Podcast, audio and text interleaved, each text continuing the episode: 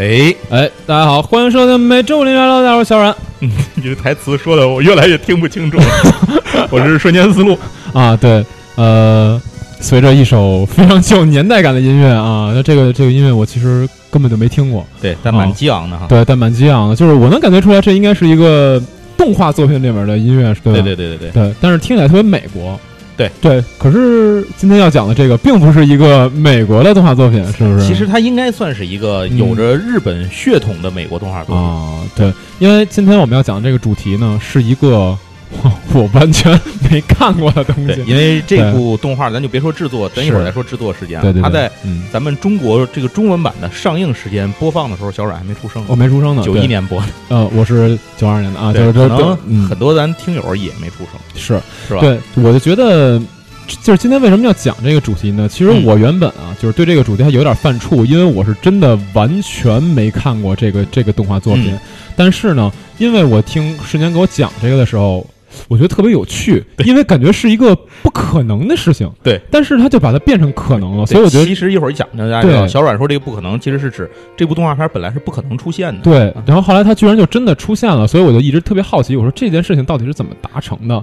所以今天呢，就来跟大家讲一讲这个超时空要塞和太空堡垒对这两个之间的关系，哎，对。其实咱们主要要讲的还是后者，太空堡垒。对，但是脱不开的是前面的超时空要塞。对，因为可能在我的观念里啊，就是因为在我之前完全不了解这个的观念里，嗯我认为这俩就是一个东西，嗯，但实际上根本不是，对吧？不，是，对，嗯哎，，超时空要塞你知道对吧？我知道超因为那个叽里叽里爱嘛，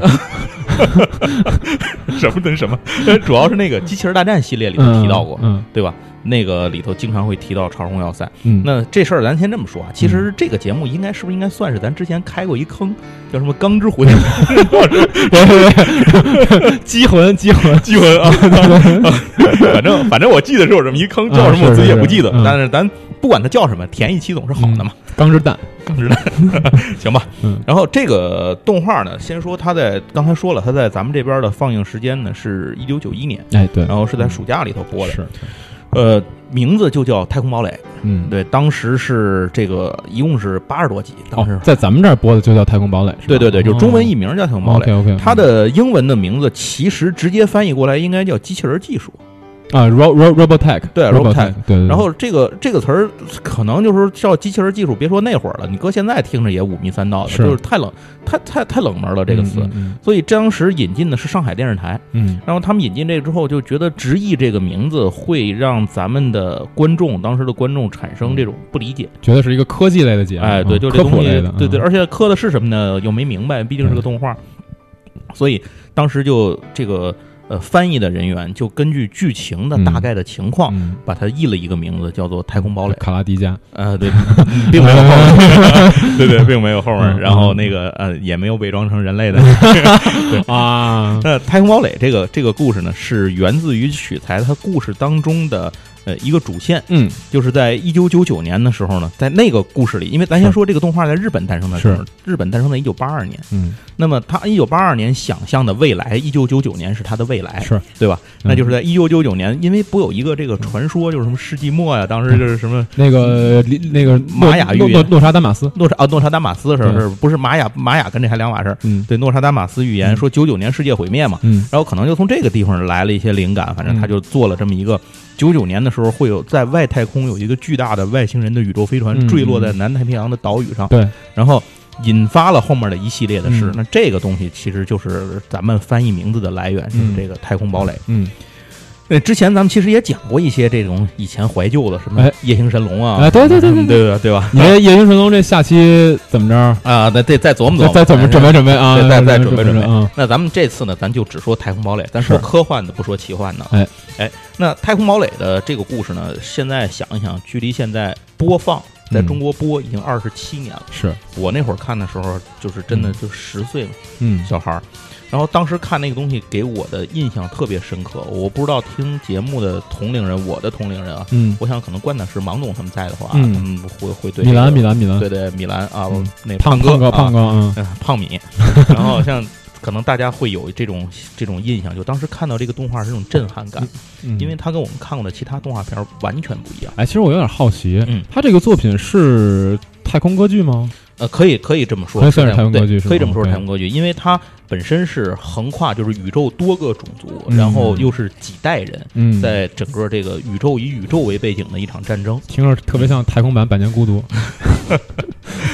那这个太空堡垒这个这个故事呢，呃，可以说一方面很震撼的原因，嗯是因为它的场景很震撼，哦，呃。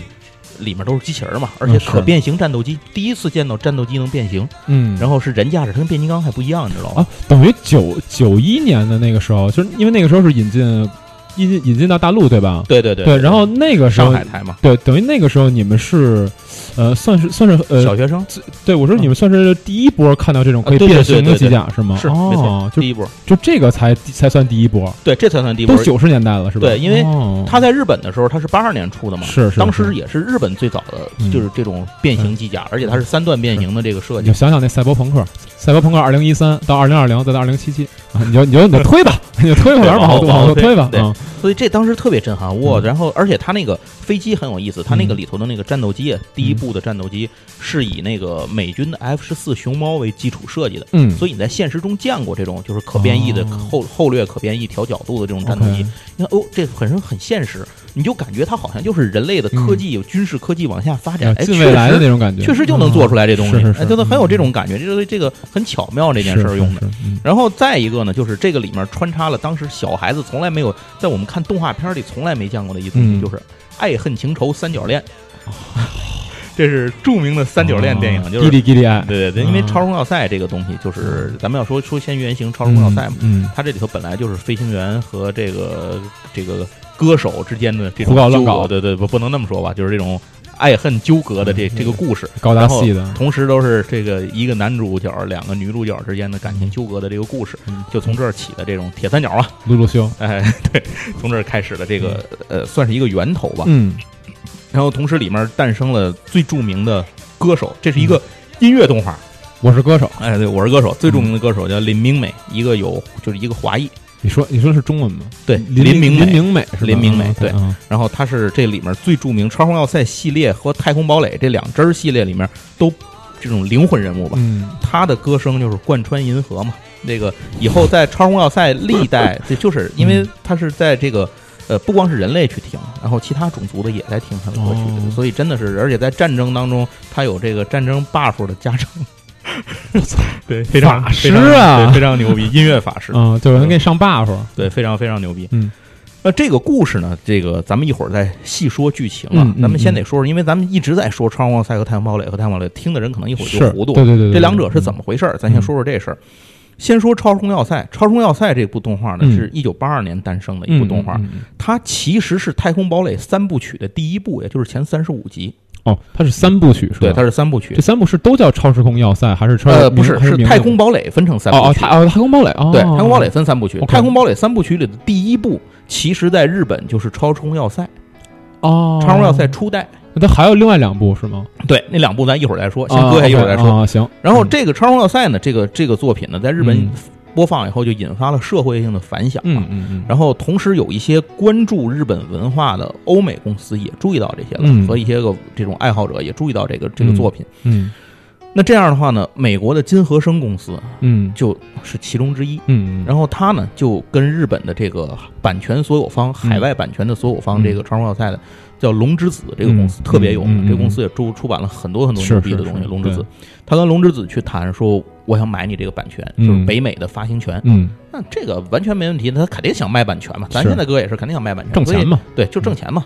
然后所以就这件事就属于一拍即合，嗯，哎，这事儿就谈成了，啪，对啪啪啪啊成了。嗯 然后结果这个金和生呢就准备出版在美国去做他这个内容，嗯但是买过来以后发现一问题，在美国很多电视台放的时候呢，它有一个美国电视播放的这个协会组织，嗯它有一个规定，嗯，引进海外剧集不得少于六十五集，要不然你不能放。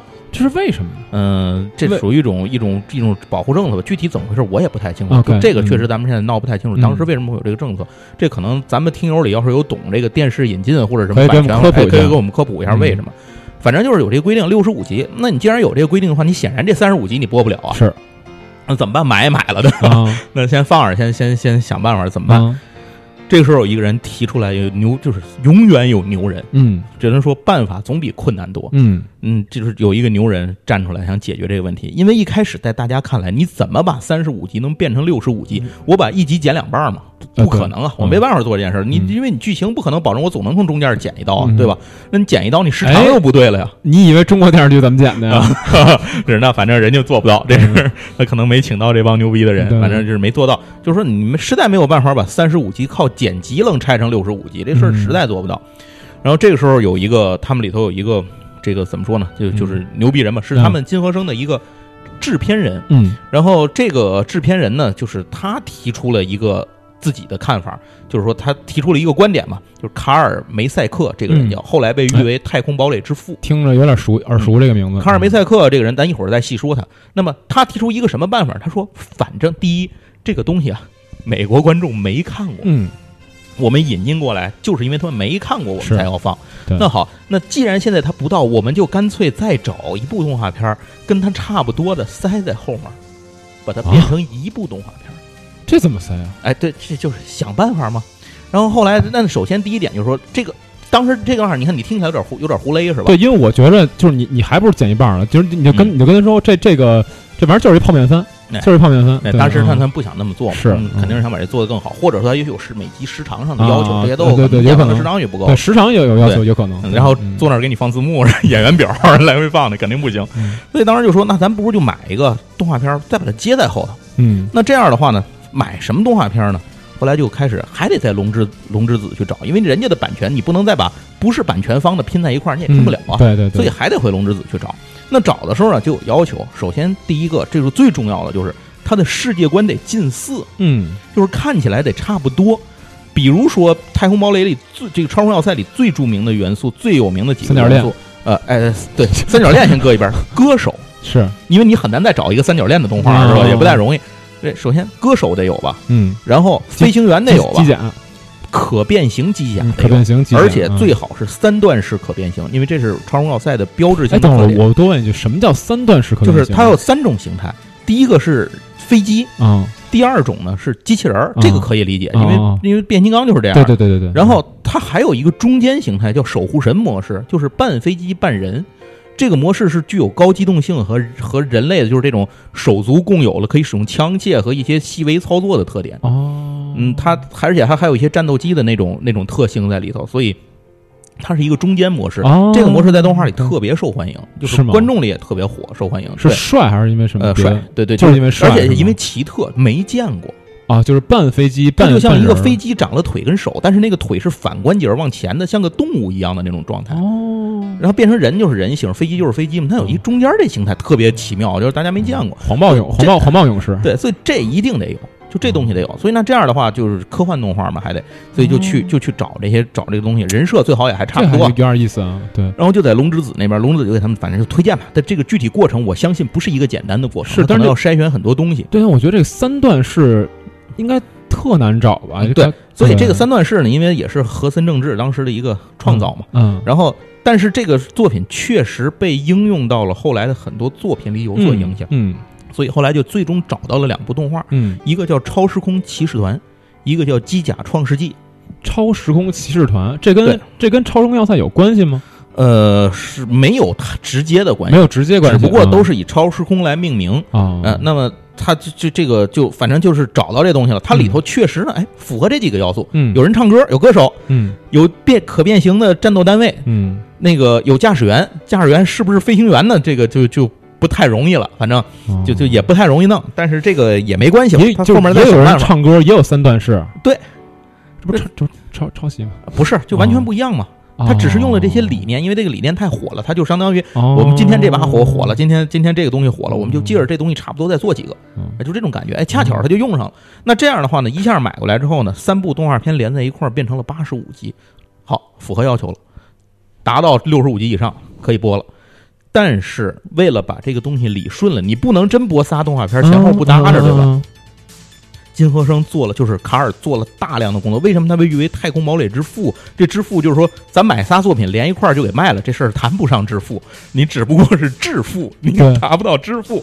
所以他做的事情最重要的，首先啊，把所有的人物关系都改，在第一部的基础上去改后两部，就是第一部不怎么修改。他他怎么改啊？哎首先把所有的人物，因为美国引进日本动画有一个特点，它引进国外动画，尤其是亚洲动画，嗯，它要把里面的人物重新起名字，嗯起欧美人好记的名字，是，所以这样的话就给了他一个可操作的空间。嗯。然后他把里头，比如《超荣耀赛》男主角叫一条辉嘛，嗯。这里头他叫 Rick Carter，哦，然后那女主角叫早来莫莎，所以引改过来后叫丽莎，丽莎叫什么？丽莎海斯。哦，然后林明美就不变了嘛，因为嗯。她她这个没法改嘛，林明美。然后就是这样，他把这些名字都给改了。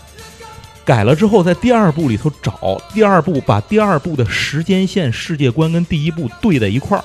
比如第二部是这样的，他第二部的故事，这个是说的是这个第一部里头远征走了，嗯，这个故事人类远征军嘛，开拓殖民地，哎，开拓太空殖民地走了。嗯。然后这个地球，然后他就把第二部接上之后，第二部动画本来说的是在人类一个外太空的殖民地上，嗯。这个这应该是超时空骑士团吧，好像是，嗯。嗯，在在这个人类的一个这个呃外星的殖民地上，然后有一个南十字军的驻军，嗯。这个南十字军呢和来侵略的这个来和找到这个地方来的，不能说侵略吧，找到这个这地方来找资源的一个外星种族，然后发生了战争，大概是这么个事儿。嗯他就把这个故事接在那之后，说这是人类走了之后重新建的地球，在南美的有一基地，南十字军这个基地，这个当地的驻军呢碰到了当时追寻着那艘一九九九年坠落的那个太空船带来的史前文明的机器人统治者这个外星种族，然后找到这儿来找这个外来找这个遗失的史前能量来了，哦。他们是这个飞船的建造者，哦。所以就和人类驻军发生了冲突。这人类的驻军里面的那个女主角呢，就被安排成初代里面两个重要人物的这个算是男男二男二什么女女三之类的这种这种他们俩人生的那个孩子，哦就把他们的姓氏姓名都改了。比如他们家那个男的姓斯特林嘛，哦，所以这个女孩也改名叫姓斯特林，斯是他的对斯特林。你你你你可能不知道，世界杯里面有英格兰有一斯特林可出名了，这次是吧？对对，呃，跟他没关系。嗯然后这个就把人物剧情都这样连上了。然后正好第二部里呢有个黑人年轻人嗯叫鲍尔，是个黑人。我以为叫姆巴佩呢，呃，然后 不是姆巴佩啊，他可能岁数比姆巴佩大，应该。然后在那个初代里头呢，嗯也有一个黑人的这个剑桥的女军官，嗯她恰巧也是一个比较重要的人物。嗯然后就说这个人跟他有是他的有亲戚关系之类的，嗯反正就是就是这样，把那些那一代里头就说成是上一代多少年十，比如十几年后，那这些人呢，这里边十几二十年后，二十多年后吧。然后这些人物呢，里头的主要角色都是上一代当中一些角色的孩子啊，什么侄哦子侄辈儿啊，就是这样的。然后这个他们的父一辈都已经到宇宙当中去了，他们在守卫着地球，反正就是对抗这个机器人统治者。就是三代是沿袭关系是吧？对哦，然后到第三代又是第二代之后，过了好多年，哦然后外星人就是地球打败了那个机器人统治者之后，最后被另一波像虫子一样的这个种族给占领了地球。泰伦虫族，对，然后地球的防卫军呢就已经都溃散了。嗯，这个时候，人类的远征军开始往回，就是家家园被占了嘛，哦回来来来争夺家园，就一波波的这个远征军往回走，先头部队回来就都被打败了。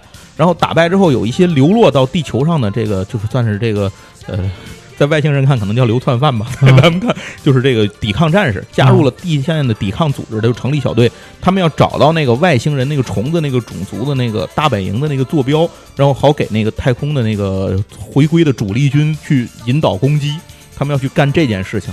然后这个故事里面又串接起来，谁和谁有什么样的关系，和前代有什么样的关系，怎么回事儿，串接下来，然后把这个剧情整个改了，我操，大概能明白了。我我明我明白了，就是嗯，就是他其实是把三部作品以一个世代世代沿袭的这么一个关系给安排起来了，他按时间轴把他们重新连了一遍，然后把人物关系的名字改了，把他们的角色的关系改了，嗯。把这些人之间的血缘关系或者是前后传承的关系添加进去，是。改台词。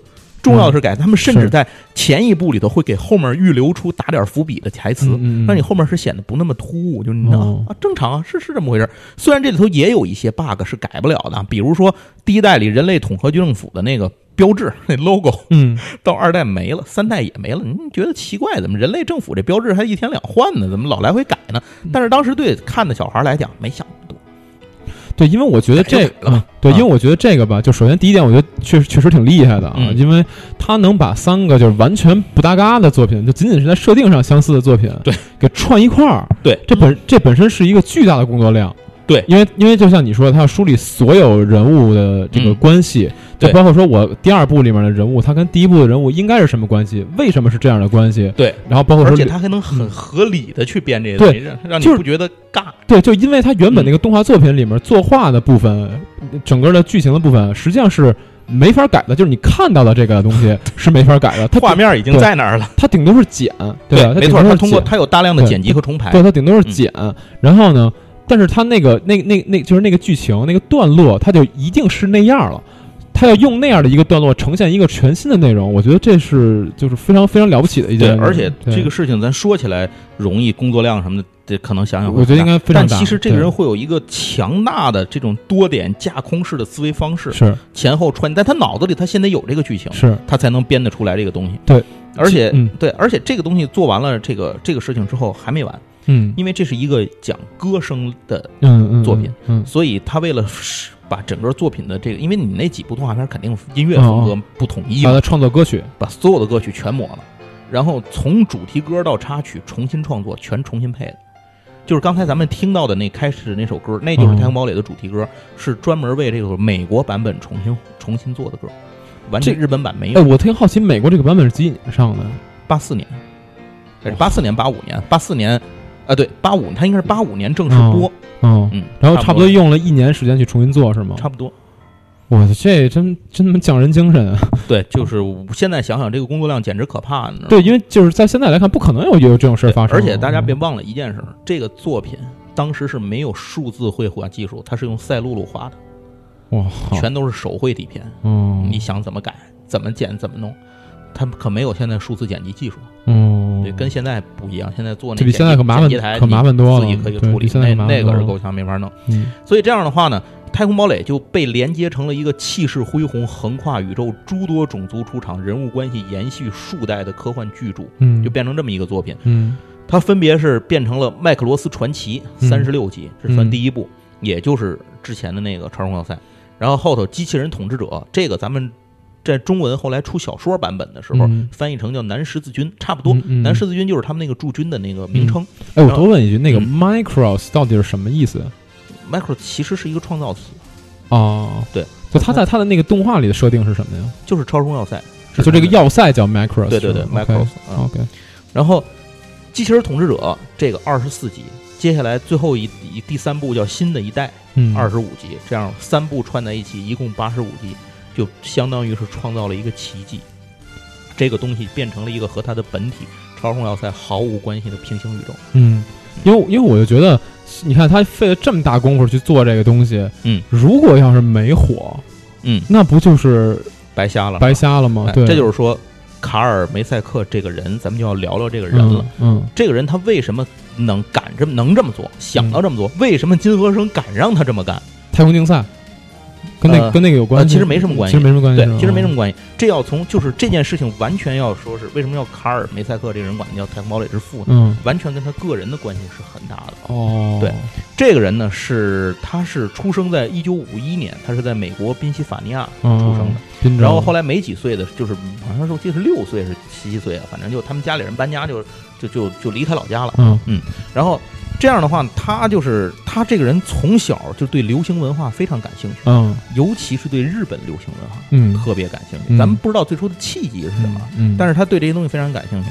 那么他对，尤其对于科幻啊，对于动画啊，对于这些东西，年轻人嘛，那会儿他也是年轻人，嗯，就是对这些东西兴趣十足。阿宅，对阿宅，嗯。但是你要看他年轻时照片，特别帅，人倍儿帅。帅阿宅，啊，帅阿宅，帅宅，嗯，日呆，嗯。哪那么多词儿？然后后来他在大学期间呢，就自己这个就就把大量的时间和兴趣爱好投入到对流行文化和符号的研究当中去。嗯，然后之后呢，很长时间里头，他做了很多相关的工作，嗯，比如说这个撰稿，嗯他写了大量相关的这种稿件啊什么的这些东西。他在一九七六年的时候，他就加入了一个美国漫画书公司，嗯，然后呢，这个专门做很多相关的内容，嗯并且他还参与了当时科幻电影就是嗯，《星球大战》的前期的一些制作工作。哦，这我操，牛逼牛逼，可以说，在最早的，的《星球大战》诞生的时候，也有他一份功劳。嗯然后后来呢，他还出版了大量的这种呃电影相关、流行文化相关的书籍。然后撰写了大量的这种文章。最后呢，他后来他结婚之后，在呃一九八二年的时候，嗯他和就是他和他老婆在加州呢开了一家店，叫做卡尔梅赛克艺术画廊。嗯这个画廊里主要经营的呢嗯是流行文化相关的这种什么手稿啊、嗯嗯，海报啊，嗯然后包括塞璐璐原片啊，嗯，哎这些东西都能在那儿看见。对都能看见，他那儿有很多这种东西嗯，啊。然后就该是到此时此刻为止，他跟金和生还没什么联系。是，就八二年他开店为止，这事还没什么关系呢。嗯但是这个时候，八二年就是超时空要塞诞生了嘛。嗯他由于对这方面很关注，嗯所以他在第一时间就看到了这个动画。嗯，所以他是美国第一批超时空要塞迷。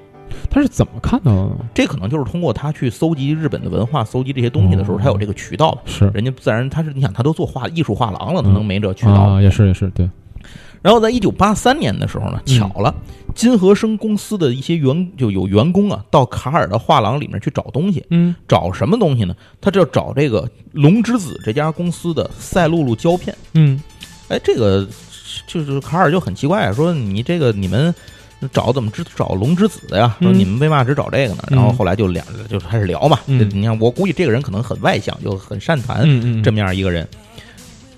然后这个那些员工，金和生员工就跟他说说，在聊天当中呢，就说了一个消息：嗯。金和生谈下来了这个超时空要塞的在北美的放映权。嗯，哎呦，这一听就是卡尔一听非常激动，哎激动万太分，太好了，对。嗯。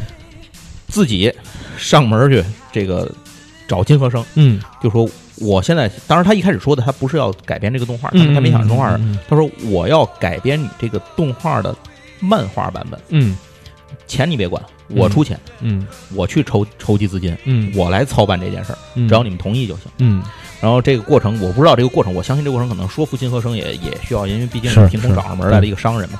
然后反正也是最后可能就是真诚吧，打动了金和生。嗯反正这个事儿至少让让人信服了。嗯反正这个他最后就拿就是拿到了这个出版权，嗯然后他就请人去出版了很多太空堡垒的相关的漫画作品。，OK，对，所以这个呢是当时最早的一批漫画作品，其实就是他经办去出的。嗯。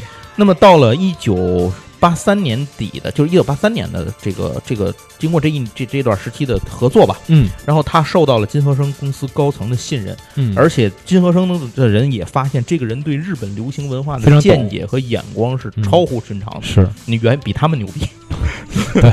对，所以最后就把他正式聘任为金和生公司的顾问，嗯同时他也担任后来他担任的制片人。嗯，然后到了一九，他到这个公司以后，他成为顾问之后，他做的重要的一件事情就是把《超时空要塞》在北美的放映这件事儿提上日程。OK，但是因为卡着那个事儿嘛，六十五啊集那个事儿，对对对对对，所以他就提出了这个就是异想天开的这么一个改编计划。哦，而且他因为他的这个分量，反正就是因为反正他的诚意吧，或者对他的能力的信任，金和生也同意了这件事情，由他做担任制片，嗯然后来做整个这部三部毫无相关作品串接改编工作。而且这件事情是大获成功，就相当于是这个怎么说呢？应该说是爆火。为什么说组织？为什么说这个事情叫爆火这个事儿啊？呃，在它放映当年的年底，嗯，全美百分之九十的电视台在播这个动画片。嚯，你想这个覆盖率是一个什么情况？所以就说这个东西有多火，就是可以从这儿看到。嗯，而且另外一点是在各个城市里头，这个很多电视台里面的收视率，当年的创造保持都是这个《太空堡垒》这个动画。再有，它还影响了一件事儿，嗯，大量周边产品的诞生和贩卖。对对对对对，这个真是让这个版权方是大赚一笔。美，对，贼美，其实我小的时候看这演这个动画的时候，我印象里在天津有一个商场叫国际商场，嗯是天津第一家卖外国产品的这种商场，嗯对老百姓开放的那种商场。这个商场里当时卖《太空堡垒》的玩具，嗯那会儿小买不起。嗯你看我在九几年、九一、九二、九二、九三年的时候，嗯，那个一个玩具一百多块钱。哦，真的，这个真的是太贵了，真的是天价。九几年一百多块钱，那太实在买太贵了。但是如果我当年买了，能够保留到现在，这些嗯东西都小几千上万的价。嗨，其实你其实你想想，通胀 也对也差不多。对，反正那也不至于这么狠啊。对对对对，对，反正就是说这些东西就是很罕见嘛。嗯，那个当时真的是是主最主要的是你喜欢这东西，是是，但是你现在已经确实很难能够找到这个东西。就我觉得他是真喜欢，对，他是真喜，欢，他是真喜欢，而且你知道他参加了一个你一定知道的项目，在嗯一九八八年的时候，他嗯创他和那个这个杰瑞贝克一起创造了一个这个这个叫做什么流线影业，啊制作了第一部动画电影《阿基拉》哦，我的天啊，啊，这也是他做的。然后后来那个他还参与做过《电脑战士》，然后还有那个他还做过这个叫什么？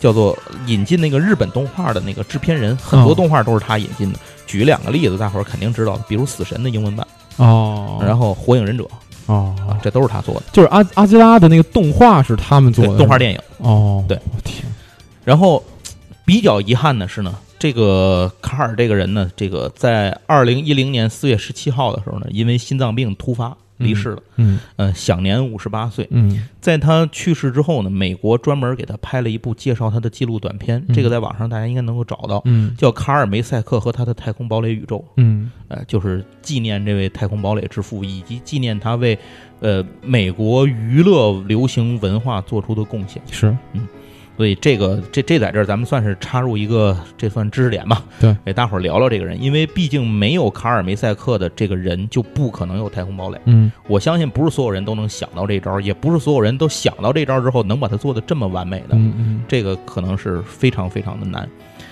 所以这样的话呢，太空堡垒这个故事就诞生了。然后诞生之后呢，就开始在世界各地去放映啊、播放啊什么的。咱们中国呢，其实应该算是播的呃比较晚的。嗯从一九八五年到一九九一年期间呢，太空堡垒在美国、加拿大、欧洲多国、澳大利亚、南美多国、中国和俄罗斯都播放过。嗯嗯，所以在那个时期来讲，现在我不敢说，知道太空堡垒的人远远超过知道超声要塞的人。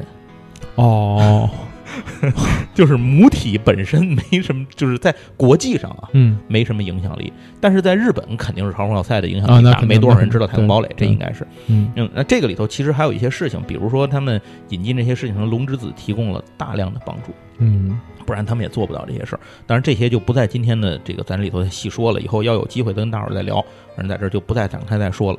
总之呢，到现在这部动画片儿放过去已经有二十七年了。嗯然后呢，它的这个这个距离这个太空堡垒在金和生那边的这个诞生嗯也过去了三十四年，嗯所以在这个期间呢，嗯，超空要塞那一支和太空堡垒这一支呢，各自在独立的平行的发展。嗯，然后已经形成了两个完全各不相干的故事体系。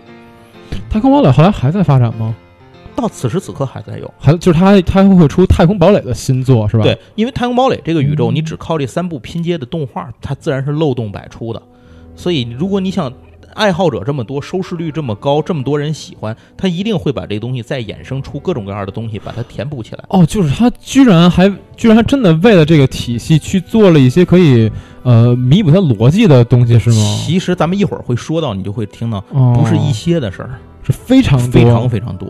哇，而且这里头不都是卡尔做的了，因为这个世界里头有很多人，比如金和生自己官方出，还有很多同人什么的，这些就咱就不说了。就说都都不嗯不能都是洛夫克拉夫特写的 啊，对对对对对对对，啊没错，你举这例子还 还对对对挺形象的。对对，然后那咱们简单的给大伙儿说一说这个剧情，因为呃看过《太空堡垒》的朋友，我想可能呃在咱们的听友里可能不是太多，嗯嗯、看过能记得的也许就相对更少了。嗯那咱不先，咱就抛开超重要塞，咱们今天呢不提超重要塞这个、嗯这个，咱们嗯只说太空堡垒的故事。那太空堡垒的故事呢，大概是这个样子，就是一九九七年七月的时候呢，有一艘外星的太空战舰，也就是咱们后来俗称的叫太空堡垒一号嗯，一号机，太空堡垒初号机啊，是紫色是紫色的吗？对紫色的，啊，太空堡垒一号就是嗯 SDF 一编号。嗯，那这条船呢，从太空突然坠落，嗯然后掉到了这个南太平洋的麦克罗斯岛上。嗯这就是这个这个呃太空堡垒一切故事的原点。麦克罗斯岛对，那个岛南太平洋那个岛岛叫麦克罗斯罗斯哦掉在那个岛上了。哦行然后这个时候呢，这个这艘飞船的科技实力嗯远远超乎地球的文明水平。嗯嗯，当时呢，世界上还处在这种各国对抗的一个嗯阶段啊。尤其是这个美国呀，嗯对吧？和和嗯世界其他大国呀，嗯这样一些对他们，然后他们那儿派出一船叫水滴，嗯，那就那就完凉了，凉凉，那 就真不什么也不干了啊啊，还俩质子呢。反正这个人类就惊呆了，说这东西远远超过我们实力，这是掉下来一废船来，嗯这要来一来一艘船，这要有人开着来的，我们嗯咱不就全完蛋了吗？嗯然后人类呢，就这个面对巨大的隐患和威胁，而且据嗯科学家分析啊，就是分析这个种族很有可能会到访地球，嗯而且从这个情况上来看，不会觉得他们是来做和平交流的。嗯所以人类这个就迅速的以联合国为基础成立了世界统合政府。嗯嗯那当然了，统合政府的成立呢，也存在了种种样的反对的声音。嗯，毕竟不是所有人都支持统一的，因为这里存在着宗教、国籍、种族等等各样的矛盾啊、嗯国仇家恨啊什么的，对吧？？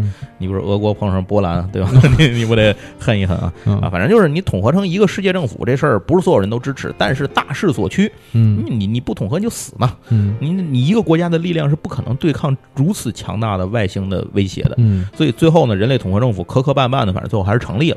那么就在这个麦克罗斯岛上呢，就地反向推演这艘船，嗯把它改造成人类的这个东西。与此同时呢，要开发出与之相应的配套的武器系统和科技系统。那在围绕着这个岛，因为工程师啊、工程人员啊、士兵啊、军队啊越来越多、越来越多，围着这个麦克罗斯这艘船周围呢，就围着太空堡垒啊，哎，嗯。不是不是麦克罗斯，太空堡垒，嗯。这个 SDF 一周围呢，慢慢慢慢的这个工地周围，就是军事基地周围，嗯就形成了生活住宅区，啊，然后就后来就形成了一套这种生态区，对生态区，嗯。连旅游带住宿，反正什么都有。这大伙儿就住在这儿，人也心宽，反正。就听着特像人干的事儿，就就成在这儿了。然后他的后来他的第一任的这个这个舰长嗯。是原来这个俄国人嗯。格罗佛舰长，嗯。然后这个格罗佛舰长呢，这个在当天首航礼这一天准备首航的时候，喝了瓶伏特加，对 对，倒那儿了。啊，没有。然后这个整个这个人类准备就是首航礼嘛，一开始要嗯。要要庆祝一下起航什么的，就在这一天突然间警报响了，嗯。这个这条船上呢有两门巨大的炮，嗯。就是相当于船首，你可以理解船首是一门炮，嗯。整个船，然后这条船就那个炮突然自动启动，向太空开了一炮，嗯。啊，它开了一炮的结果是就是发现有那个不明的这种飞船。嗯，就被击毁了。这其实是天顶星人的先头部队，就是他的侦察舰。天顶星，人，天顶，他那个词其实翻译过来之后，就是有晴天的天顶的那个意思。穹穹顶穹顶对穹顶天顶那个意思，嗯所以咱们就把它翻译成天顶星人。嗯这个翻译还是蛮蛮好，嗯很好的一个翻译。然后这样的话呢，第一次就是由那个外星舰队的司令官叫布里泰，嗯就是由他们率领的这波舰队到达地球，就是第一次宇宙大战正式爆发。，OK，对，然后这个里头要说明的一点就是，这里的外星人是人类大概十倍以上的高度，嗯高高身高，身高巨人，巨人巨人，嗯。对，而且他们的身体强韧程度达到一个什么程度呢？嗯。可以在暂极暂短的时间内，肉就是肉体在宇宙暴露在宇宙真空里不没事儿，哦，就达到了这种强度，而且他们是被创造出来的生命，这些被创造出来对的，哦。他们是被更高等的生命创造出来，哦。他们的这个种族诞生的唯一的作用就是打仗。哦，他们的士兵平时都在要么在训练，要么在休眠的状态，打仗的时候被激活。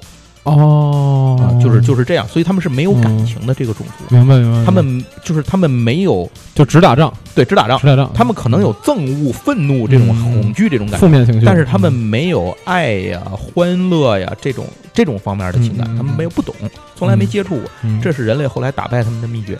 哦，三然后听着跟三体星人对，然后在这个里头的过程当中呢，第一部的主角就是这个 Rick Carter，然后嗯他毛头小子嘛，那会儿是就是一个这特技飞行表演队飞行员，嗯在那儿去去。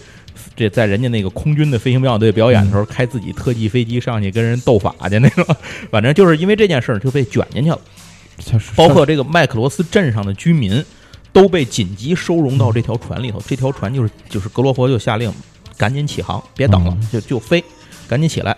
但是呢，在交战当中呢，因为发生了一些问题，导致这条船连着它周围的反正一些东西就被传到太空去了。嗯那么就紧急把这周围的物资啊都回收在这个船舱里，因为船有一公里一公里多长嘛。哎，我我其实特好奇，嗯就是它那个东西不是从宇宙掉下来的吗？嗯，那那个东西是不是原本就是什么什么天什么天顶星人？是，其实这个后面的故事会说，嗯它是天顶星人创造天顶星人的那个种族做的。对，就是这东西原本就是人家的，然后掉到你这儿了，你给占了，他们来，他们来其实就是这样，就是天顶星，打对对，天顶星人这个那些种族，其实他们的作用还是要就是这这事儿，所以说来也有事，你要把东西还人家呢，我也不知道会对我说你就给给他不得了，为什么要打仗呢？对，但是这个东西就是，其实，在刘慈欣的作品里也说过这些事儿。嗯有时候这些东西你在不同的种族和文明见面的时候，最好的方法就是先消灭对方。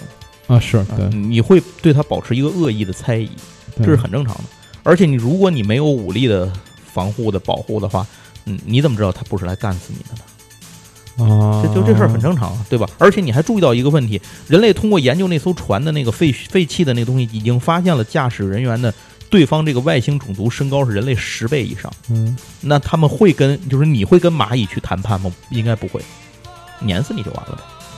黑暗森林法则，，对，就就是这种，其实这就是黑暗森林法则嘛。嗯。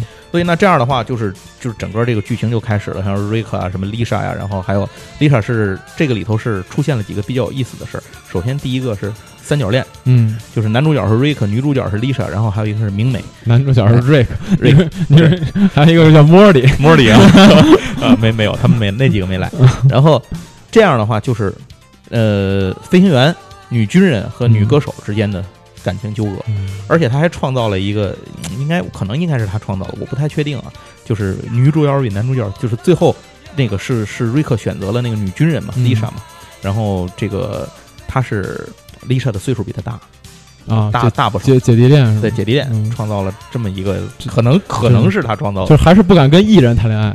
啊，有有有，也嗯创造了这个什么外星人和地球人结合的不是，我说艺艺人。啊，艺人艺人。啊，没没没。有，还是不敢跟艺人谈恋爱。对对对，但是怕出事儿。但是 对对，怕他怕出事儿。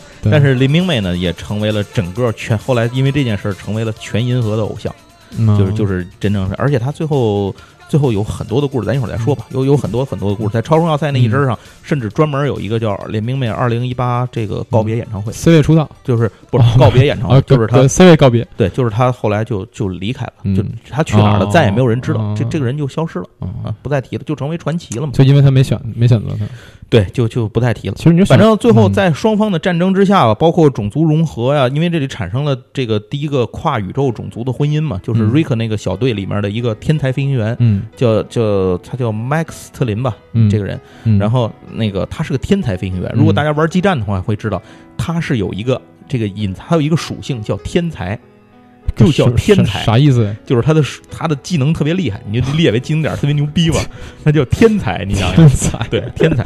然后他是他应该是麦就是超空要塞历史上最牛逼的飞行员，嗯就是至少是最牛逼飞行员之一。嗯然后这个人他娶了，最后他就天顶星人分成两，就是他们的社会结构很奇怪，啊男性和女性是严格分开的。啊他们分开之后是按照都是按照男人过男人的，女人过女人的，但是他们都是军队，互相之间有合作。嗯那这个这样的话呢，就是就但是都以军人的身份嘛。然后他他那个女人那边有一个王牌飞行员叫米利亚，嗯是他们一个王牌飞行员。嗯在第一次交手的时候，太空交手的时候，米利亚第一次被人打败，就是被 Max 给打败了，嗯，但是没死。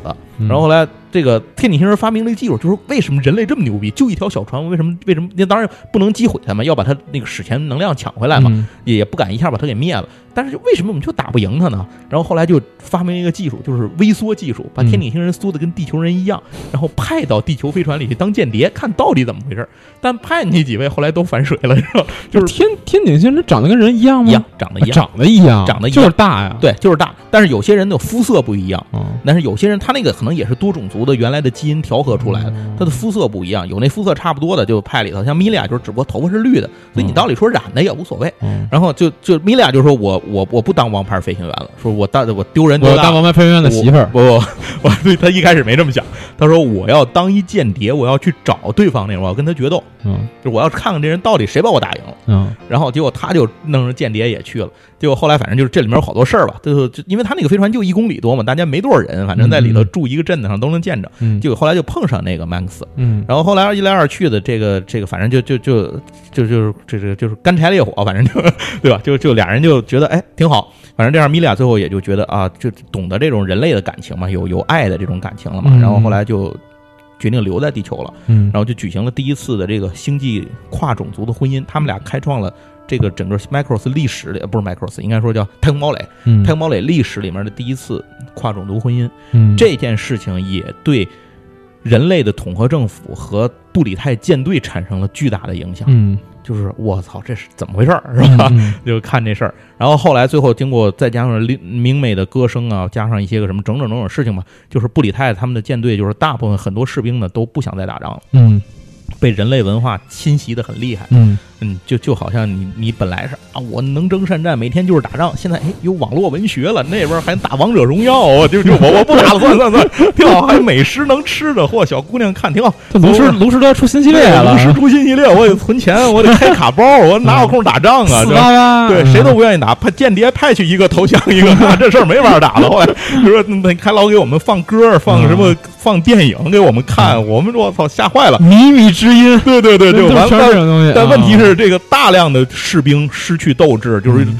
对人的士兵之间偷偷在互相交易着这个嗯。从战场上或者哪儿拿来人类的文明的产物啊，或者什么，比如嗯。偷看人类的电视节目啊，偷偷听地球人的电台广嗯。播，偷偷听营地啥都聊啊，反正就反正就就是嗯没法打了这事儿。嗯。后来嗯布里泰觉得就就说这事儿他我那完了呢，我们舰队这已经完全被侵蚀、被腐化了。然后后来他们也意识到自己作为战争机器，这个生活有点太过悲哀了，嗯。是吧？然后想重新这个获得新的生活嘛。嗯。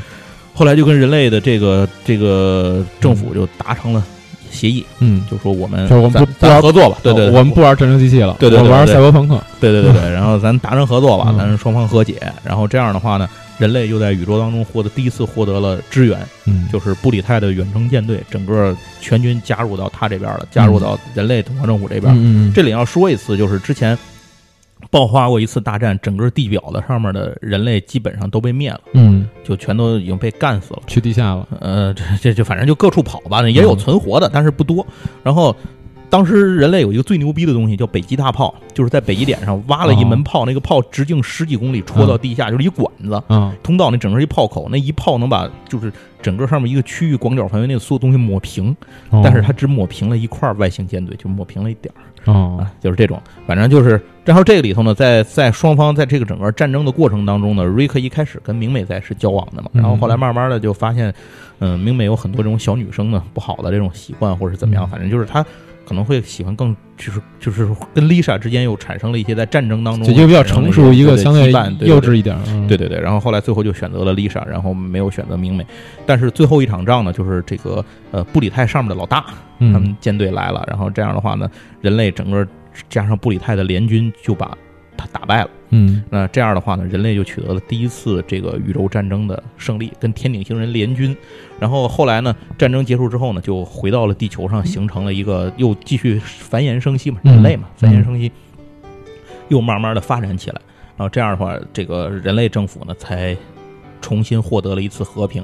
但是这期间又经历了其他一些事儿，比如什么天顶星人的叛乱，嗯，就有一些天顶星人天生就是打仗的，嗯。你让他闲着他没事儿干就生事儿了，就是你像老毛子嘛，就喝多了就打架，何况十倍大小老毛子，你想会怎样？打炉石呀。啊？对对对，他 可能上不了天梯吧，打组不行，他也不看营地，他也没有没有排组，他打哎，其实我特好奇，就是那个跨种族嗯。生的孩子是什么大小啊？呃，他的就是米利亚这个到跟 Max 结婚之后就一直保持着人类大小，他就没有再调回，啊就是他他得需要那种哦调制才能才能回，就用细胞再组才能回，哦他就没再接受那个技术，就一直保持成人类的状态。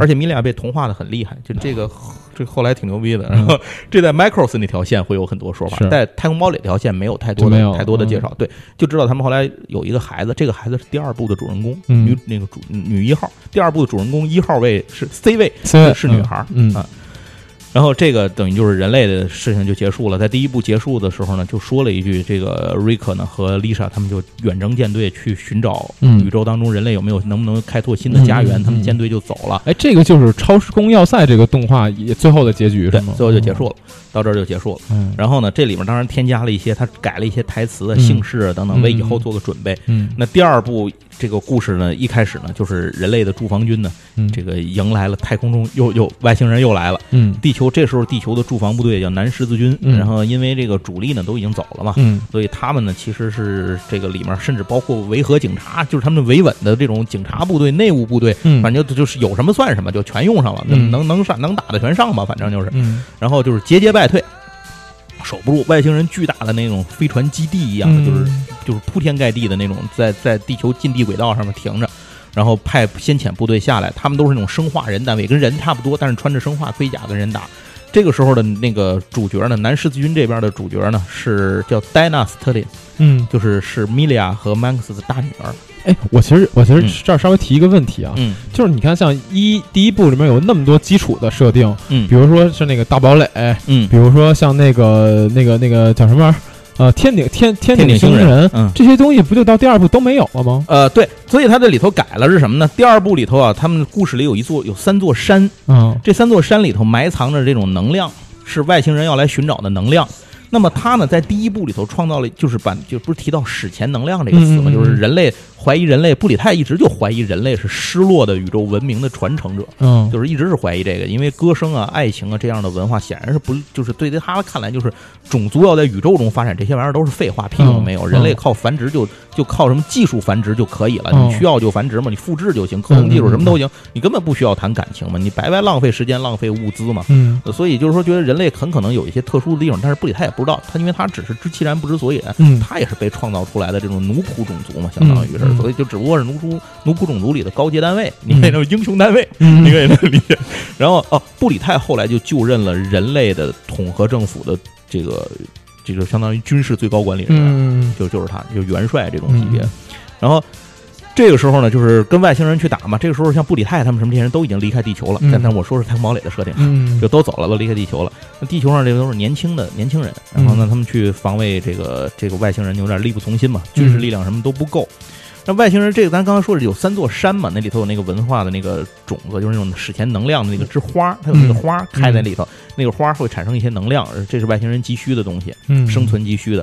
那么他就把它解释为，当年太空堡垒来到地球里面带着的这个太空堡垒里面的秘密藏着的能源，吸引这个天顶星人来的，就是这个史前能量之花。啊，那么太空堡垒在第一部结束的时候，太空堡垒叫 SDF 一，嗯它跟叛变的天顶星人凯龙的那条船对撞，嗯全毁了，啊正好摔成了三处。所以就说这三处就是被搭建起来，后来就是那三座山。嗯嗯啊，就是二部里那三座山，所以里面有史前文化之花，是因为它是天顶，就是以前那个战舰的残骸，能量部碎了之后片儿对，啊能量部留在里头了。嗯，所以，既然天顶星人失败了，他们背后的这个这个这真正的幕后老板就是机器人统治者才来。机器人统治者这个种族有一个特点，它是三维一体，所有人都是就是三就是三兄弟、三兄妹这种三胞胎，那都是这样的。然后他下面呢，他也自带着除了天体星人，还有其他的这种战斗种族嘛，就是克隆人部队。嗯就是生化人调制的，然后跟人类去打。那这样的话，其中有一次他们打仗的时候碰上一个生化人的指挥官，叫佐尔，这人嗯特别牛逼，就就穿红色盔甲，跟跟那个夏雅似的。就你一看他，我估计这词儿可能跟那有点关系，夏雅有点关系，嗯就是反正就是穿红的就牛逼嘛，队长、啊能打。但是在双方交战当中呢，在这里头，戴娜他们开的那个不是战斗机了，他们不开飞机，嗯他们开的是变形坦克。变形坦克对，三段变形坦克，它是能变成人形，变成气垫坦克，还能变成一个又扭过来之后反过来之后，那个腿往前攻，上面会有一个炮变成一个榴弹炮，自走榴弹炮，嗯就是三种形态。他们就是开着这个跟那那帮人打，然后这反正就是一来二去这事儿多了。反正有一次卡尔这个东西，这这个人呢，就后来就被他们给反正就是弄到地球上来了。就是受伤，反正就那个地方有点失忆。然后后来他的过程里，他能想出很多片段。他以前是科学家呀什么的，好多事是干什么的？这里头咱们题外说一句，就在太空堡垒这一阵儿的设定里，卡尔是一个特别重要的角色，嗯他是一个克隆人，嗯，他的母呃，这个这左耳，左耳左耳左耳是个克隆人，左耳的母体当年这个他那个就是很是很早很早以前，他的母体这个是一个特别牛逼的科学家，机器人统这边科特别牛逼的科学家，他首先发现解析了这个能量之花史前能量的这个这个怎么去提用这个史前能量这个东西，嗯。并且预言的预测到机器人统治者和后面他这些花可能招来的危险，这个危险在第三部里说，嗯。他可能所以他把这个史前文化放在一艘战舰里，最新他研究的战舰里头，把这发射到宇宙当中去了。这条战舰一九九九年掉到地球上就是那条船。哦，所以这个佐尔哦。是那个左耳的克隆体之一，但是他主要负责的不是科研，他负责的是战斗，所以他是一个特别精锐的战场指挥官和驾驶员我操，这么给串起来了。啊，就是这么回事儿。然然后这样的话呢，这个人类反正就就这这里头又打一通吧，反正就把机器人统治者打败了，嗯那你理解吧？机器人这里头特别有意思，也得有个歌手啊，嗯这歌手上哪儿找去？这二部里就没歌手，嗯结果发现二部里头呢，外星人那边三维一体里头有一个女孩儿，有三个女孩儿，是歌手其对他们是外星人那边的歌手。哦，然后其中有一个女孩呢，后来就跟那个地球人这边也是跟地球人这边的一个呃好上了。哦那地球人这边这人是这个，就就是我刚说那个鲍尔哦啊主角，反正就是又产生了跨种族的这种爱情，就是种族在不停的融合。嗯然后这是第二部结束了，到第三部的时候呢，就是这些人又都走了，也都去太空了。就是这个在后来的漫画里头讲了，就是戴娜他们这些人啊，这这就鲍尔他们这些人，在第二部结束之后的若干年的时间里，他们陆续也都离开地球，去远征军就走了，一波一波就走了。地球后来就突然间的这个史前能量之花呢盛开，嗯这个能量蔓延，结果招来了左耳当年害怕的那个种族，叫嗯因为人。原原为人，有 原为人，因为人。啊，那靠着窗听原为人弹弹吉，就是嗯。咱们翻译成中文就是这因此的因，嗯维度的维，维持的维，啊，因为人。因为人，他们是一项由女王来统治的这种精神共同体，像虫放蜜蜂一样，明白？这样的一种种半能量半人类的这种就是生物的这种像虫子一样的种族，就占领了地球。集集体心智嘛，对，然后地球就就已经没什么抵抗力量了，嗯能走都走了，谁想到又来了？他们孙子没完了，这 是，反正地球就都是老弱病残这种，就是占就占了吧。那嗯因为人的统治之下，需要人类帮他们去，比如开采矿产啊，嗯帮人类去运输啊，反正还得留着你，就有点这个这这个这这这还得养着你。嗯。然后人类这边自然有抵抗组织，但是呢，远征军那边呢，就一波波人类一波波的远征军走，就听说哟老家让人占了，老巢占了，这肯定不行啊不，行，就必须得我什么都不要，回来得把这老巢抢回来，然后换家，就回来抢。但是呢，因为那远征军像瑞克他们当年走的太远了，嗯。这些人回来需要好多年才能回来，嗯。所以走的慢的就先回来了。嗯。但是走的慢的恰巧是比较弱的，你明白吧？就是他们最牛逼的早就走了，嗯。所以他们回来的比较这些先头部队回来之后打不过人家，嗯。就是被死了好多人。嗯，这一代的主角叫斯科特，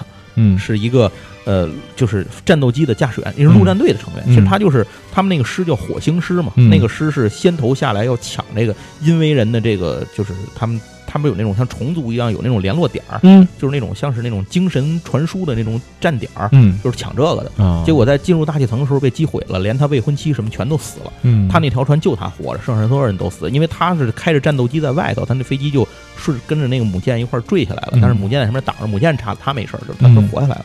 然后这一代，然后就讲他这一路上，他就是他那意思，反正就是他们反正就剩我一个人了，老死跟你死磕，嗯就是我死就死，大大不了就是我打你的路上我死了，我没死我就弄死你。嗯，反正他就去找因为人的大本，嗯然后去给后面的远征军发信号，就是大本在这儿，你们来打。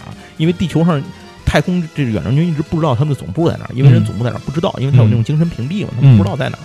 然后他就这一路上就有各种各样的人开始奇人异事吧，嗯能人异事吧，嗯加入他的队伍，然后就组成了一支这种非常奇怪的临时组成的抵抗组织小队。嗯然后他们甚至弄着了战斗机什么的，就是这，因为他本来就是军队嘛，这地球上有好多这种散落的物资，跟黑帮去买啊、反正就是各种办法弄来了这种飞机啊。然后他们这里头的主要武器是他们的飞机巧了，也是三段变形的，嗯但是他们的主力武器是摩托车，他们都是开的摩托车走，穿机甲摩托车，那摩托车叫旋风摩托，是可以变形的。对，它可以从摩托车变成一个机甲穿在身上，就是外外骨骼的那种铠甲。嗯而而且那个车牛逼在于，根据每个人的战斗能力不同，他那个武器是可选的。比如说你擅长远战，你可能肩上有一炮；嗯你擅长近战，你可能手上就有刀，哦就是你可以自己改那个挂件儿。所以他们就就是这一群人就去打那个老师，就讲的这么一个故事吧。然后在这个故事里头呢，因为人呢为了跟人类同化，就是取得人类的，就是他们也发现人类这个模板好像是还行，就是很很奇特，他们的这个就觉得人想更了解人类。嗯所以，因为人也那个母体就创造了两个，其实你可以类似于公主或王子这样级别的人物，嗯把他们塑造培养成了人类胚胎的形状，嗯变成了人形，就是变成了人。啊这里，然后这里面说，这里面第一，变形设备咱说完了，变形变形机构，摩托车哎摩托车、飞机都有。然后说这接着歌手在哪儿？他们这里头有一个人叫兰斯，嗯这个人，这个人呢是在斯科特之前的远征军，就比他嗯还早回来的，嗯也是坠落到地球上的，嗯被人当地的一个女孩给救了。嗯然后结果，但是因为他这人长得很秀美，嗯。又很秀气，嗯。嗓音又好，嗯，所以在因为人去抓这个这个地球抓这个飞行员和反抗组织的时候呢，他就化妆成一个女孩躲开了，没没化妆成一女的，所以他就一直以男扮女装，以一个女歌手的身份在各地游荡，嗯。然后同时也是找机会去去就看有什么有什么机会继续去反抗因为人嘛。嗯。他就是这部里的歌手，嗯，甚至甚至在他后来还专门给这个《太空堡垒》系列里有一部 M MTV 嗯作品集，就讲的是他这段事儿，还有一部漫画讲的外传，讲的是他掉到地球上怎么成为歌手的这段事儿。还有女装大佬，对对对，女女装大佬。嗯然后这里面跨种族婚姻呢，是他碰上了偶然间遇到了那个因为人的那个公主，哦所以那个公主后来就留在地球上跟他在一块儿了。然后同时，因为人一开始还派了一个做了第一代的人类胚胎间谍，是一个女孩儿。嗯那个女孩儿后来碰到了，也是就是让那个女孩儿打入斯科特，以一个被救援的人的身份，就是流浪的女孩儿的身份，嗯，让斯科特他们把她救了，然后加入他们队伍。她后来成了斯科特的女朋友。啊这个这就是后话了，这这就回再说。反正这一部里头，最后人类这里面有一点，就是《太空堡垒》里面在这里引入了一个东西，就是人类远征军瑞克他们这个里头，他们得到了一种新的技术，叫暗影技术，嗯或者叫海顿人的支持，对他们就是另一个外星种族。海顿海顿对，叫海顿人，是瑞克他们在太空深处碰到的外星种族。嗯这些外星种族自称他们是都，他们都受到过因为人的侵略，嗯所以他们已经成了宇宙行商或者是流浪种族了。嗯他们愿意把技术提供给地球舰队，让他们帮助回来能打这个外星人，嗯能打因为人。然后呢，这个技术呢就叫海顿技术，或者叫暗影技术。Shadow 技术，OK 所以他们用那些飞机、那些东西做成的战斗机，或者是这些战斗单位，在因为人的雷达的，就是扫描器上是看不见的，嗯就像隐形战斗机一样。嗯，所以就是这个，就就是这样的话，就是人类反正就就一直往里打嘛。人类的就是他那个主力舰队的先头部队又回来了，然后开始打。最但是最后发现快打不过了，就是还是打不过，双方持平。最后就决定发射那叫什么中子弹还是什么东西，嗯忘了，就想把整个地表轰一遍，轰平，嗯就是也是丧心病狂了这事儿干。然后后来因为女人一看说，因为女王一看说不行，说你们人类太疯狂，嗯就说你们存在会毁灭宇宙。嗯就是就就是说，他说，就是其实他是一个挺，就是他们从种族意义上讲，他们还是一个蛮崇高的一个种族。嗯他就说那算了，他说我我不在地球待，我放弃地球，嗯我走，就是你们已经被污染了，嗯他说我走。所以他就走的时候，从纯能量体走，把那些个中子弹和那个舰队都带就都融化掉了，哗就走了整个。但是有一些个体选择留在地球上了，嗯就是他他那女儿，还有那女主角，就都留在地球上了。第三部故事到此结束。最后结束的时候，斯科特终于就打开心结，把他那个之前他前女友送给他的那个照片的那个项链嗯就扔到太空了。然后他说，他就说那个反反正就说我我肯定还回来，嗯，但是呢，我现在作为军人，我的任务没完成，我要这个时候传来一消息，就是说瑞克他们的先先遣舰队，就是那个嗯瑞克卡特他们，他已经是将军了，嗯瑞克卡特将军的那个上将的先遣舰队失踪了。他那条坐舰就是 SDF 太空堡垒三号舰失踪了，不知道哪去了，嗯联络中断。然后斯科特说，总得有人把他们找回来，他们一定有事儿，他说我得去找他们去。然后他开着飞机就就就离开地球就走了。哦，然后把那个项链啪扔到宇宙里，就代表他这心结也解开了嘛，嗯。就是这个未婚妻死的这件事儿，因为这件事儿一直压在他身上，他一直是一个挺悲情的一个人物，嗯。有这种东西，所以就是故事到这儿就结束了，这就是动画的三部曲。他在最后还还找还给第一部找了一个联系，对其实这里头还有一个挺有意思的事儿，当故事结束的时候，就最后一部动画片结束的时候，每一集《太空堡垒》结束会有一个叫下集预告，嗯这个挺有意思的。嗯在最后一集当年放完结束的时候，还有下集预告，你知道吗？这个下集预告就是说，这个他说这是什么？下一集仍以太空堡垒的故事为主，您将再次熟悉瑞克·卡特、丽莎·哈伊斯、格罗夫舰长、明美、罗伊·福克和其他一些太空堡垒的保卫者们。太空堡垒的故事将再次展开，这将是激动人心的。所以当时我们很多人看完这集，我操牛逼！这不是最后一集，电视剧那时候有报纸嘛，嗯，说这是最后一集，后面该演别的了，那是不是没翻译完啊，或者没？他说还有下集预告呢，大伙儿都等着看。第二天真的没有。然后后来这件事，我记得等一一个月、等两个月、等一年，我们等了好几年。在后面的几年里，大家都在讨论，就是那一集是什么。有很多人说他们看过啊，我亲戚在国外看完了。嗯然后还有什么说这说我也不在哪儿怎么知道的，跟你讲啊是怎么回事儿？流传了很多版本的黑历史，就是所谓的下一集到底是什么？但是后来过了很多很多年之后，大家开始意识到一个问题，就是这可能就是顺口胡说的吧，嗯就比如剪辑没剪掉什么的，嗯然后就不再当真了，因为大家也长大了嘛，就我们这一代人自己都变成父母了，是差不多，然后就就没有人太在意这些事儿。但是后来随着网络技术的发展呢，很多国外的信息交流过来，发现这事儿还真不是那么回事儿。嗯 这个是有梗的，嗯这一集是什么意思？就是卡尔梅塞克当年编剧的时候牛逼的地方在于，嗯他讲的是通过 通过漫画和小说来补完的形式，把这个三部曲拧成了一个环状结构。啊，就是说，人类其实贯穿在里头，这个诞生和人类的毁灭，各个种族之间是环状形式进行的。那么，当这个时间节点转回到这个时候的时候，之后人类又诞生了，重新又开始了，一切又又一个循环，就是这个史前能量啊，人类啊，因为人、海顿啊，还有什么这些个机器人统治者，这些人之间，这些生命之间都是互相交织成一个环儿的，啊，它是环状叙事结构，就是它在时空上是有尾，这边的尾是那边的头儿，所以他的意思就是说，当一切结束之后，回到原点，太空故堡垒的故事又开始了。北欧神话，哎，他是想说这个事儿，所以这个，但是因为当时咱们只引进了动画片，没有其他的小说，没有设定，没有那些个漫画，所以中国的读者不知道，观众不知道。哎，我我我我有点没听懂，嗯我有点没听懂怎它怎么是个环呢？就是它中间这个环，首先你从时间结构上来说，嗯嗯它是这边的因导致了那边的果，就是这边人类，比如跟因为人啊这种女王之间的这些战争啊，史前嗯能量、史前之花的开放啊什么的，导致了那边的结果，就是导致了前一个结果，就是时空之间是有关系的。但是这具体是什么，其实我我也不知道，因为为什么呢？哦因为这是在当年出了漫，咱不是说还有很多小说跟漫画吗？小说跟漫画，对对，小说的第十八卷嗯叫做《轮回的终点》。嗯，讲述了这缺失的这个头接尾的这个接的这个环儿长什么样。是，就因为因为刚才我听，我就觉得它不是个线性叙事吗？对，对，然后大家都以为是线性叙事，嗯但其实它是个环状叙事。啊然后这个里头呢，就有好多好多的东西来添加的。咱们刚才就说了，就是说这个内容其实有好多嘛。那它到底是什么？就是添加了一些什么东西呢？除了这八十五集的动画片之外，还有一个叫做《哨兵》，可以你可以理解为《太空堡垒二》。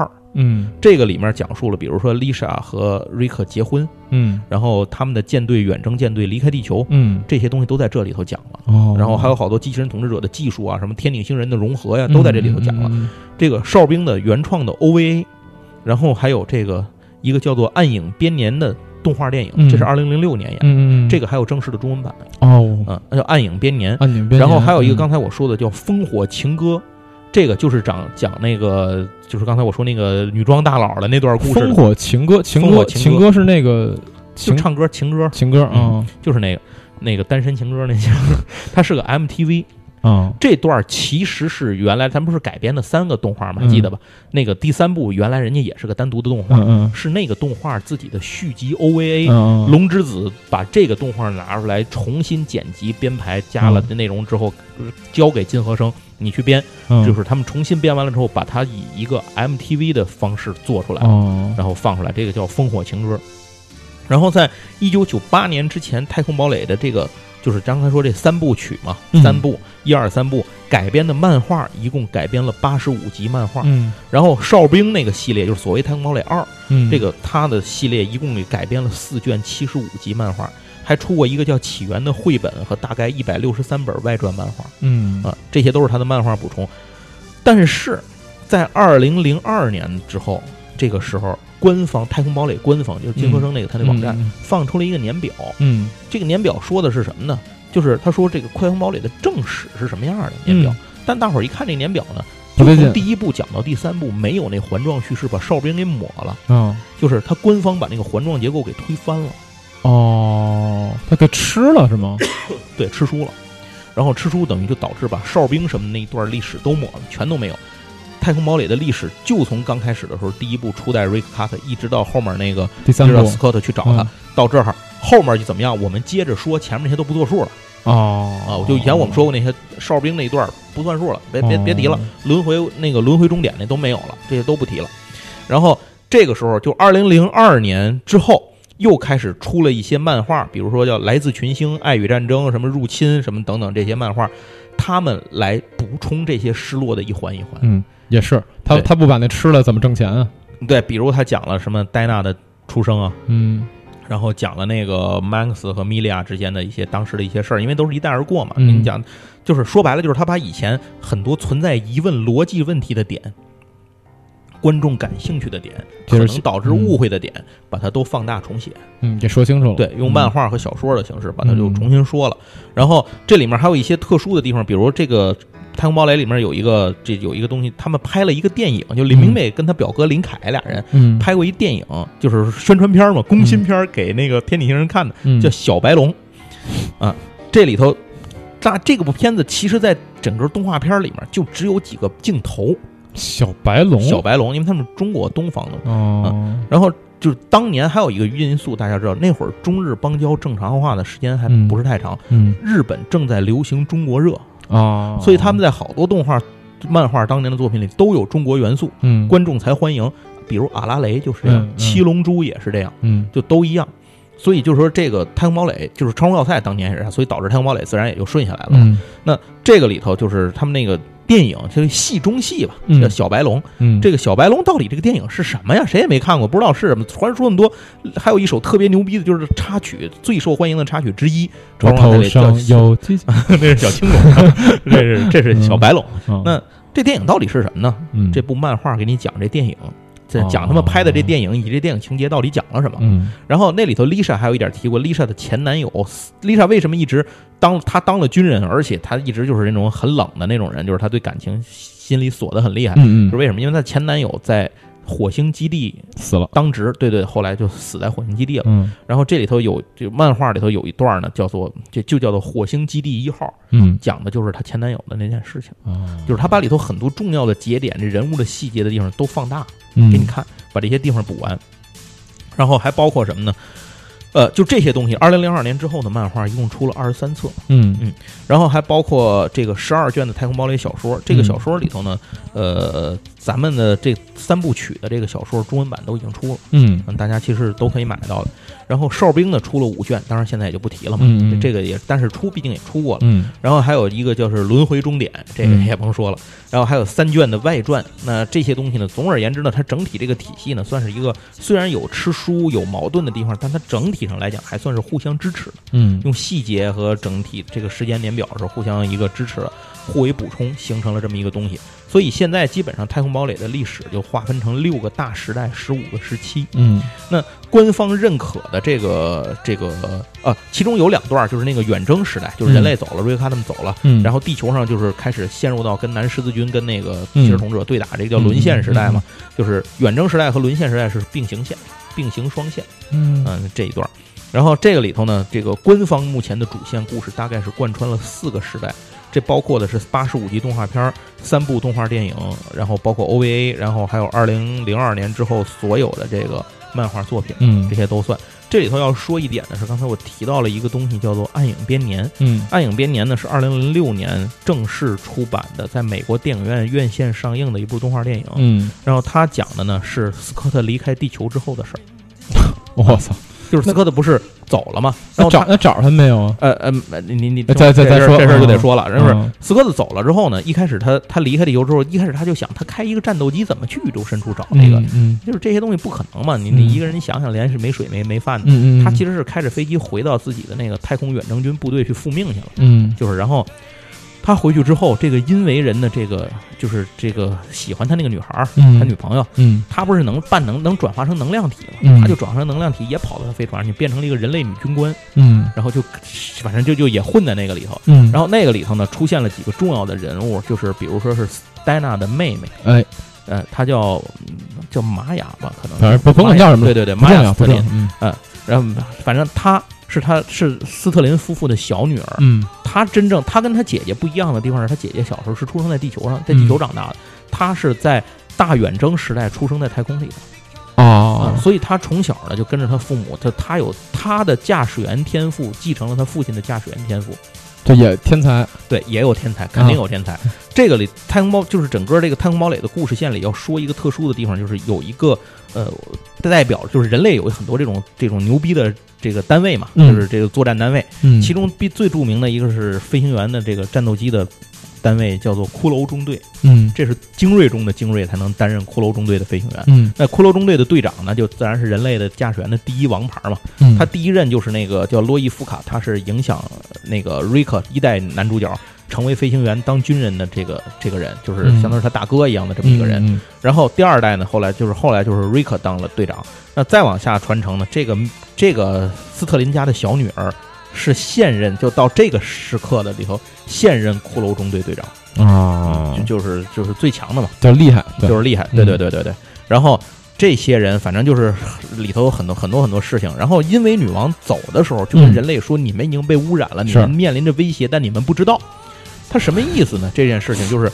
其实就是说，那个那个，他们就跟他说，后来后来人类就知道，听说一件事儿，就是因为人当时在宇宙里头遇到了一个宇宙的殖民种族，嗯这是太空的这种，它是侵略性的种族，叫嗯暗影之子。嗯那么暗影之子是什么呢？大家不知道。嗯但是呢，后来就突然间发现，人类不是使用了那个海顿人的技术，嗯把因为人打败了。嗯这个海顿技术叫就是 Shadow 技术，嗯这个技术是有啊 对这个技术是被海顿人留了后门的。哦，就是突然间海顿人的飞船出现的时候，就突然间出现了一些特别奇怪，海顿人的船长得跟那些出现的那个外星像外星很怪异的这个战舰完全不一样。但是他们突然从那个就是超空间里头就出现了这些船攻击人类的舰队，嗯然后人类也不知道这些人是谁啊，嗯也想不到谁，这从来没见过这个种族。嗯然后那打呗，结果一打发现所有使用暗影技术的战斗装备全失效，哦都被锁掉了。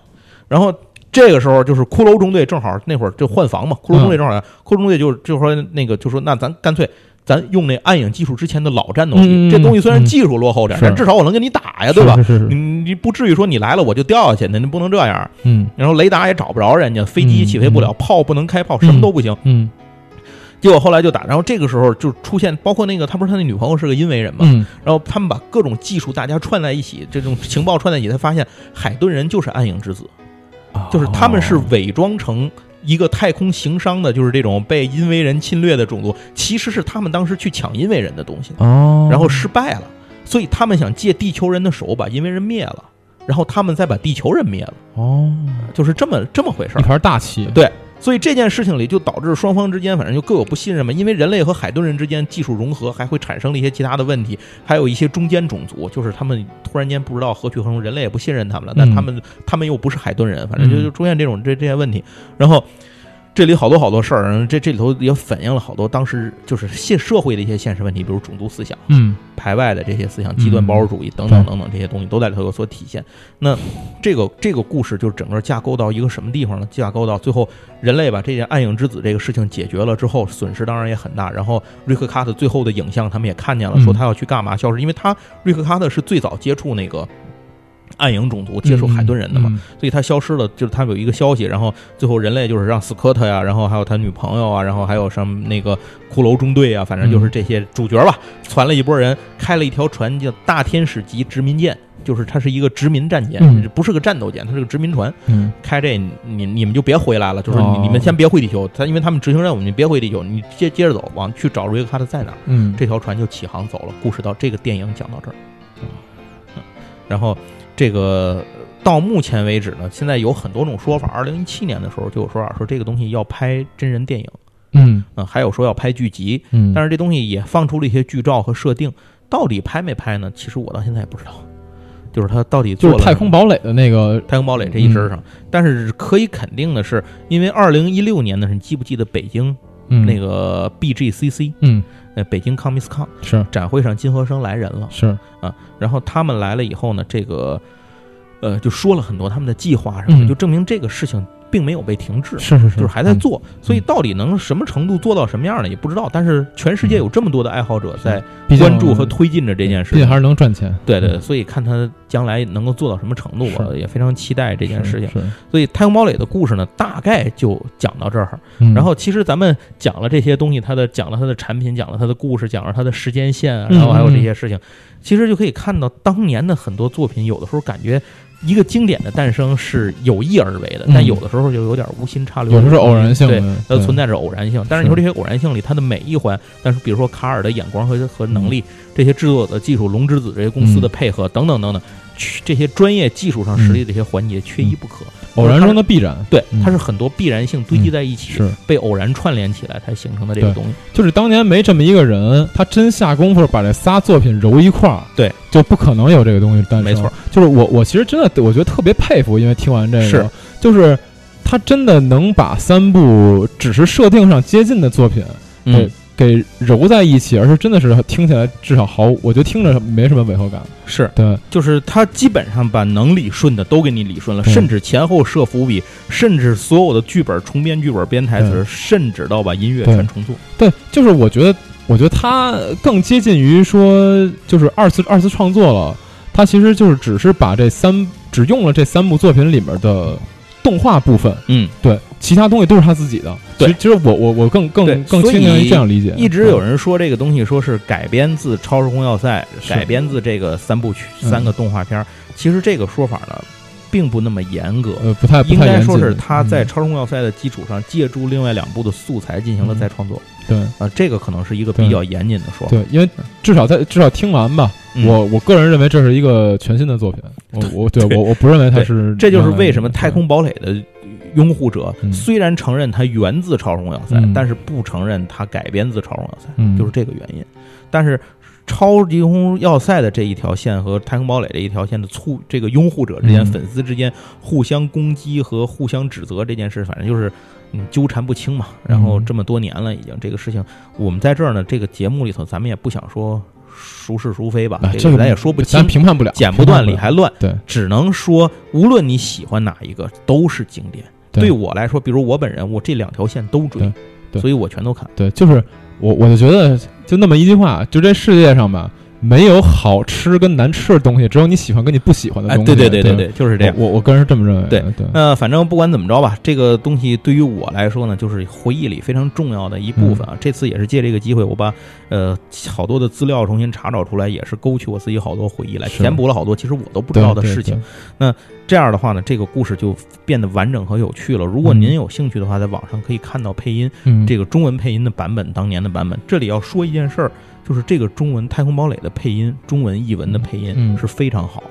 是就是当年那批就是这个译制工作者吧，配音的工作者们是非常非常用心的，人物性格塑造的极好。这包括外星人的语语这种语言的特有的方式。你说的是英？文版吗？呃，中文版，中文版对就是上海电视台配音的那个版本。哦，哦也是，嗯，那这这里有好多特别牛逼的配音演员，是就是大家可以到时候听当年的动画的这个配音阐述出来的、诠释出来的效果是什么样的。嗯当然，你现在看它的画面可能很崩啊，因为毕竟是那个年代，是一九八几年的那些动画作品了。对对，这但是呢，它的你让你看到你你，如果你有耐心把整个八十多集都看完，因为这个八十五集全部啊八十六集八十五集我忘了，全部是由中国是广东那边的千鹤嗯。他们引进了所有的中文版本，能买着 DVD 嗯。啊，大家可以看见它那个高质量 DVD 的那个版本会非常好，而且漫画也出了很多，那个小说中中文版也有那个至少三部曲是有的，别的还没出呢。然后嗯，那个还有就是《暗影编年》这个这个电影，你可以一直顺着看下来，你不看小说什么都不看都行。那个电影是几几年出的？零六年出的，哦，也是那个千鹤那边引进的，这个这个电影是不是到现在属于这个系列最最新后最后的一部？对对对对，最后的一个哦作品。嗯所以这也时隔了十多年了。是，嗯，那后面能出什么咱也不知道，我很期待。对对，行吧，反正嗯就说到这儿。如果大家喜欢的话，这个资源在网上都是有的，您都可以找来去看。嗯嗯嗯好，那我基本上要介绍的这个怀旧作品就说到这儿。嗯，对，其实有关这方面的内容，你觉得你觉得还还能还能分还能分享更多吗？呃，其实还有还有一些东西可以跟大家去细的聊一聊，嗯比如说这个动画当年动画诞生的东西啊，或者我们可以顺着这个再往超空要塞那边捋一些东西过来，是是，然后还可以聊一些它的一些个黑历史。我觉得我觉得 包括什么像版权纠纷之类的这些东西，对对对对都挺有趣的。对对对对，如果后面有足够的内容，大家也有兴趣的话，我我们可能会再做一期。但是对但是这不做保证，这件事不做保证因为我不确定那些内容足以撑起一期是。应该这个就是看缘分吧。对啊看缘分。这里主要一点是那些东西太散了，不像这个有故事主线，我能对对。对对对嗯对，行，那这期呢，我们这算这算个时代记忆节目，对对，时代时有点有点那感觉啊，对不是不是什么什么之魂吗？什么之魂来着？我都忘了。对，甭甭管了。对，这期呢也是给大家稍微讲了讲啊，就是关于《太空堡垒》这个作品，因为因为确实可能对于像我这样真的是完全不懂的人来讲，我嗯。我一直认为《太空堡垒》跟跟跟那个《超时空要塞》只是一个版本上的区别，但是今天讲完之后，我发现这真的是完全是两个东西。对对对对，而且我我我其实对这个太空堡垒，嗯对他的兴趣应该是超过超时空要塞的，就今就至少很多美国文化的东西在，至少今天听，就我感觉特别美国。尤其你说讨论种族问题的话，我觉得特别美国。而且他他只不过就是把人类的种族变成了宇宙中不同的种族嘛。嗯，就刚才我一下就想到那个《黑猫侦探》的第二本，哦，是是是是，极寒之国，极寒之国那本儿，对，然后就一下就感觉这东西特美国，而且在那个时代背景之下吧，我觉得也是可能会有一些特殊的意义在里头。对对对对对对。行，那我觉得今天咱们这个就说就说到这儿。这期节目先说到这儿了。如果说有缘的话啊，要有内容内容足够的话，我我我们可能会做一个续集，但不做任何保证。对，啊然后另外还要说一件事儿，如果您看过这个作品，或者有机会您去看了这个作品，嗯您可以说一下你是喜欢林明美还是喜欢那个丽莎 啊？您行支持哪一波嗯？行，那感谢大家收听，我们下期再见，拜拜拜嗯。